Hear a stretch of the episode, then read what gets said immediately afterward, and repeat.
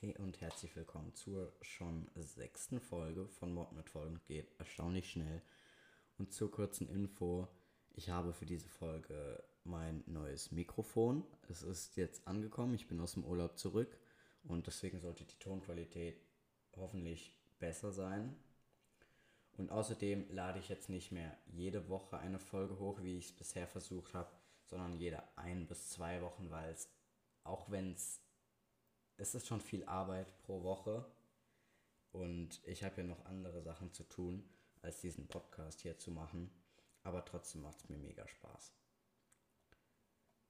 So, für diese Folge habe ich außerdem auch ein Interview gemacht mit dem Herrn Reinhard Lindner. Das ist der Leiter des deutschen Suizidpräventionsprogramms und mit dem habe ich ein kleines Interview gemacht. Darauf kommen wir aber später nochmal zu sprechen. Und das spiele ich euch auch ab. Das geht 10 Minuten. Ich habe es ein bisschen geschnitten. Unsere heutigen drei Fragen sind, bringt Covid mehr Suizide? Was, wenn der Suizid misslingt? Und was tun bei Suizidgedanken? Und zur kurzen Definition, Suizid ist Latein und bedeutet so viel wie Selbststörung und in der Umgangssprache wird es auch Selbstmord oder Freitod genannt. Bevor wir jetzt aber weitermachen, will ich euch erstmal das 10-minütige Interview abspielen, weswegen die Folge vielleicht auch ein bisschen länger gehen könnte. Und dazu redete ich, wie gesagt, mit Reinhard Lindner, Leiter des Deutschen Suizidpräventionsprogramms. Die helfen ein bei Suizidgedanken, also praktisch Psychologen. Und ich habe ihn gefragt, was denn eigentlich Suizid ist. Ja, der Suizid ist die selbst herbeigeführte Beendigung des eigenen Lebens. Okay. Und wie viele Menschen begehen denn eigentlich durchschnittlich Suizid in Deutschland? Das ähm, ist eine Zahl um die 10.000 Menschen pro Jahr. Okay. Und wie viele überleben den, den Suizidversuch? Das sind, also erstmal muss man ja sagen, wenn wir von Suizid sprechen, dann ist nach, überlebt kein Mensch einen Suizid. Ein Suizidversuch, meine ich. Ein Suizidversuch ist dann wieder was anderes und dazu gehört natürlich auch eine andere Zahl, denn man geht eigentlich davon aus, dass es in, in Deutschland ungefähr zehnmal so viele, vielleicht sogar mehr Suizidversuche gibt, also 100.000. Okay. Und warum begeht ein Mensch eigentlich Suizid? Was können die Gründe dafür sein?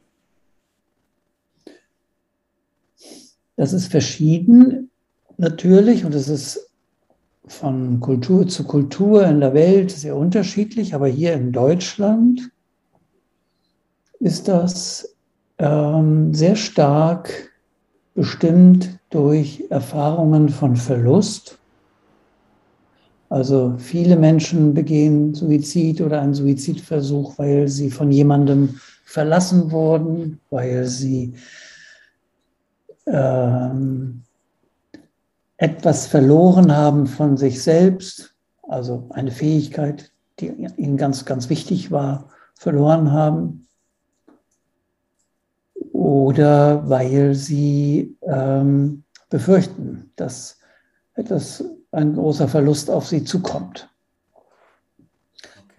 Also Verlust ist ein großes Thema, Kränkung ist ein großes Thema. Und die Angst, mit einer schweren Krankheit, einer schweren körperlichen Krankheit nicht zurechtzukommen. Okay. Das sind die großen Themen. Ja, und wie kann man sich bei Suizidgedanken helfen lassen?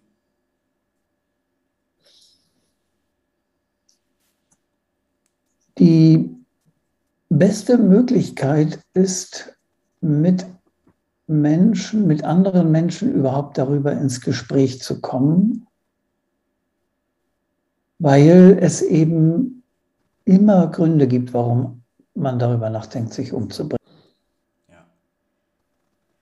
Was wird eigentlich mit den Leuten gemacht nach dem Krankenhaus, die einen Suizidversuch hinter sich hatten und ihn halt überlebt haben, die suizidale Handlung, werden die dann zwangspsychiatriert oder was geschieht mit denen?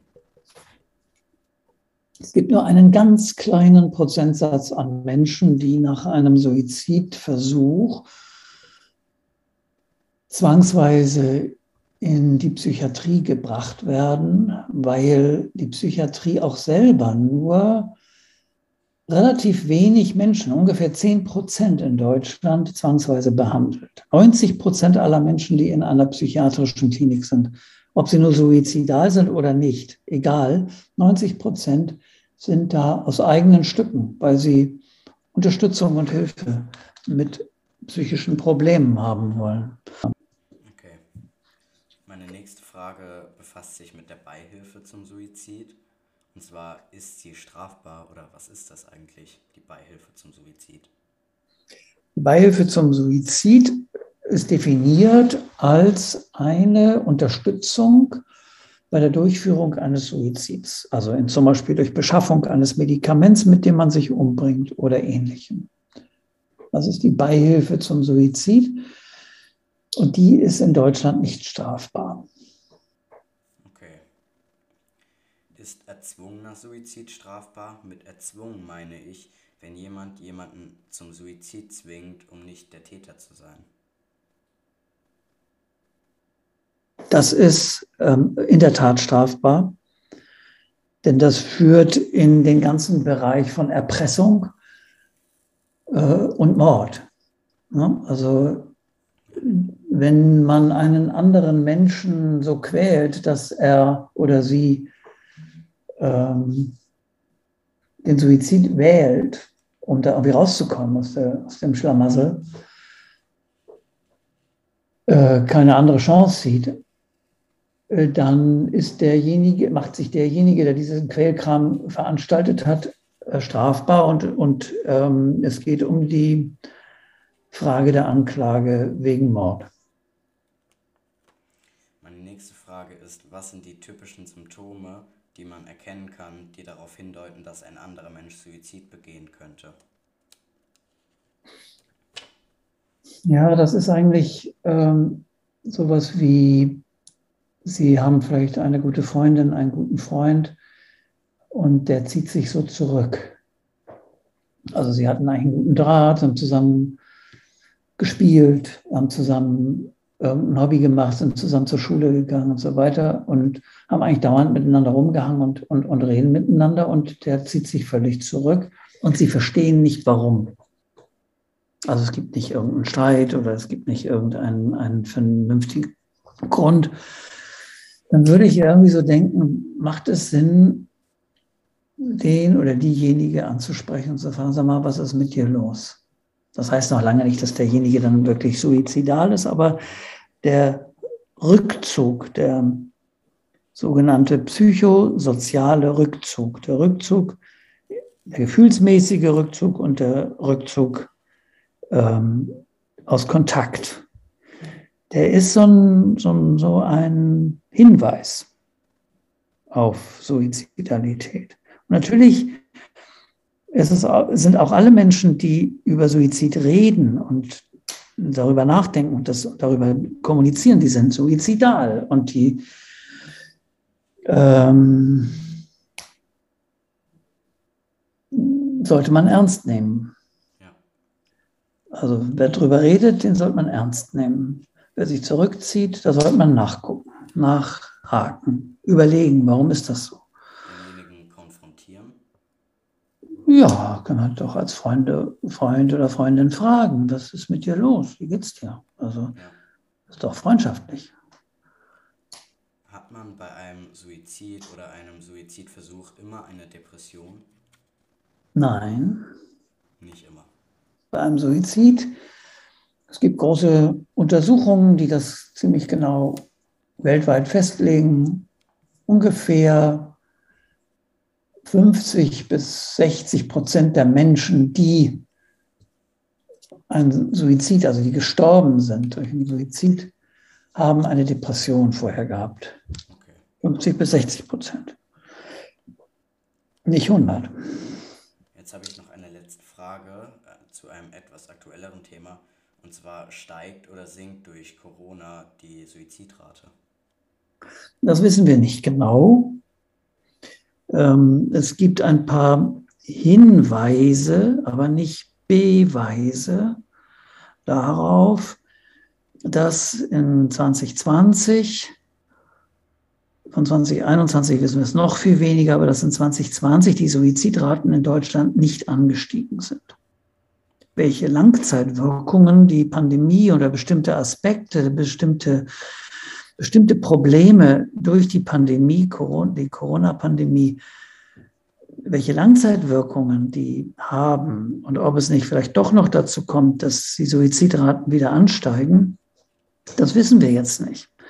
Und die bisherigen Hinweise sind auch nicht so richtig knallhart. Also da hat man das da gibt es noch nicht so genug Daten, um sagen zu können, ja, in Deutschland sieht das so und so aus. Ja, ich habe nämlich auch einen Beitrag gelesen von Ute Lewitzka, in dem sie vermutete, dass die Suizidraten 2020 nicht in die Höhe gingen. Genau, und dieser Beitrag, der entspricht so einer allgemeinen Einschätzung. Dahinter liegt, liegen ganz neue Zahlen, die das Statistische Bundesamt zu diesem, dieser Frage herausgebracht hat. Aber auch da ist es so, dass das Statistische Bundesamt gar nicht das ganze Jahr 2020 ähm, betrachten konnte. Das war das Interview mit dem Herrn Lindner. Ich hoffe, es hat euch gefallen. Und jetzt machen wir weiter. Wie schon gesagt, Suizid ist Latein und bedeutet so viel wie Selbsttötung, in der Umgangssprache auch Selbstmord oder Freitod genannt. Als Suizid wird der Vorgang genannt, bei dem sich ein Mensch selbst zum Tod führt, also sich das Leben nimmt. Gezwungener Suizid ist kein Suizid. Beihilfe zum Suizid ist nicht strafbar, wie wir es schon gehört haben. 2019 nahmen sich 9041 Menschen in Deutschland das Leben. Da lag er mit seinen 10.000 schon ziemlich richtig. Das sind in etwa 25 pro Tag. Davon waren 76% Männer, Frauen waren es deutlich weniger. Das Durchschnittsalter war fast gleich etwa bei 59 bis 60 Jahren. Allerdings, so schrecklich diese ganzen Zahlen auch klingen, gingen die Zahlen deutlich zurück, denn 1990 nahmen sich noch rund 50 Menschen in Deutschland am Tag das Leben, also sind es jetzt nur noch halb so viele. Die am häufigsten angewandte Methode der Suizide war bei Frauen sowie bei Männern das Erhängen, Strangulieren oder Ersticken. Strangulieren wird auch Erdrosseln genannt, also die Luftröhre mit zum Beispiel Zuschnüren abtöten. Bringt Covid mehr Suizide? Suizidgedanken kommen vermutlich nicht durch frustrierende Corona-Kranke oder verlorene Angehörige durch Covid, allerdings gibt es dafür keine Beweise.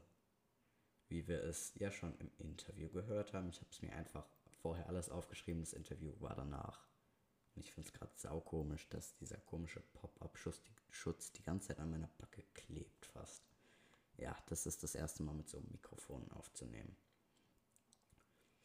Jetzt kommen wir zum Fall. Ich erzähle ja jede Folge einen Fall. Und das ist die Geschichte von Stefan Lange. Und das ist auch die dritte Leitfrage, was in der Suizid misslingt. Hier die Geschichte von Stefan Lange. Geboren wurde Stefan Lange 1965. Sein Leben schien ganz normal zu sein. Er ging in die Schule und machte sein Abitur und studierte Betriebswissenschaftslehre, also eine Einzelwiss Einzelwissenschaft, die sich mit Betriebs- und Unternehmenswirtschaft beschäftigt. Doch dann, eines Tages, begegnete er Susanne, einer sehr hübschen und selbstbewussten Frau. Die beiden wurden schon bald ein Paar, doch so schnell sie zusammenkamen, so schnell trennten sie sich auch wieder. Die Trennung traf Stefan so hart, dass er in ein Trauma gerissen wurde, das er schon mit dem Tod seines Vaters und der ständigen Zurückweisung seines größeren Bruders erlebte. Seine Kindheit war also doch nicht so unbeschwert. Das Trauma, das er durch die Trennung erlebte, konnte er nur mit dem Schreiben beheben. Er, sch schrieb über alles, was ihm geschah und schrieb all seine Gedanken, auch die über den Suizid auf. Eigentlich schrieb er nur für sich selbst, doch eine gute Freundin von ihm, die sich für die Schriften interessierte, meinte, er solle sie öffentlich machen, doch Stefan wollte dies nicht und lehnte ab. Man schrieb nicht über Suizid und Depression öffentlich, auch wegen des sogenannten Weather-Effekts, der bedeutet, dass wenn man öffentlich in den Medien über seine Suizidgedanken schreibt oder spricht, die Suizidrate in der Bevölkerung steigt, da andere die Gefühle dann auch erwidern und hervorrufen, was natürlich nicht von Vorteil ist. Das dachte halt der Stefan Lange. So kam es, als er 29 war, zum Suizidversuch. Er versuchte, sich mit einer Überdosis Medizin das Leben zu nehmen, indem er sich, sie sich ins Erdbeerjoghurt mischte. Die Ärzte konnten ihn wie durch ein Wunder zurück ins Leben rufen, worüber er erst sehr unglücklich war. Nahm Beruhigungsmittel, ließ sich behandeln und heute setzt er sich für eine niedrige Suizidrate ein und hat auch eine Serie auf YouTube namens Komm lieber tot. Auch ein Buch hat er geschrieben, das heißt Suizid. Der Link ist in der Beschreibung, wenn ihr es euch bestellen wollt oder mal anschauen wollt. Die dritte Frage, was tun bei Suizidgedanken? Wie schon im Interview erwähnt, wäre es wohl das Beste, sich an andere Menschen wie Freunde, Verwandte und Psychologen zu wenden. Auch anonyme Webseiten können helfen, wie die Telefonseelsorge und solche Rufnummern, die unterstützen einen auf jeden Fall und da kann man sich auch immer dran wenden, die sind immer erreichbar. Und das war es eigentlich jetzt schon mit der Folge. Für mich jetzt erstaunlich kurz, für euch wahrscheinlich erstaunlich lange, weil das Interview habe ich vorhin gemacht und gecuttet. Also, ja. Das war es jetzt mit der Folge. Ich hoffe, die Tonqualität war besser. Ich höre es mir dann nochmal an. Und das ist schon ziemlich störend, wenn dieser Pop-Up-Schutz vom Mikrofon an der Backe klebt, damit die Ps nicht zu, raus, zu, zu hart rauskommen. Egal. Das war's mit der sechsten Folge. Ich hoffe, es hat euch gefallen. In der siebten Folge weiß ich noch gar nicht, was wir machen sollen für ein Thema. Aber ich denke mir was aus, vertraut mir. Und in den nächsten ein, zwei Wochen wird die siebte Folge auf jeden Fall rauskommen. Ich gebe mir Mühe und bis dann.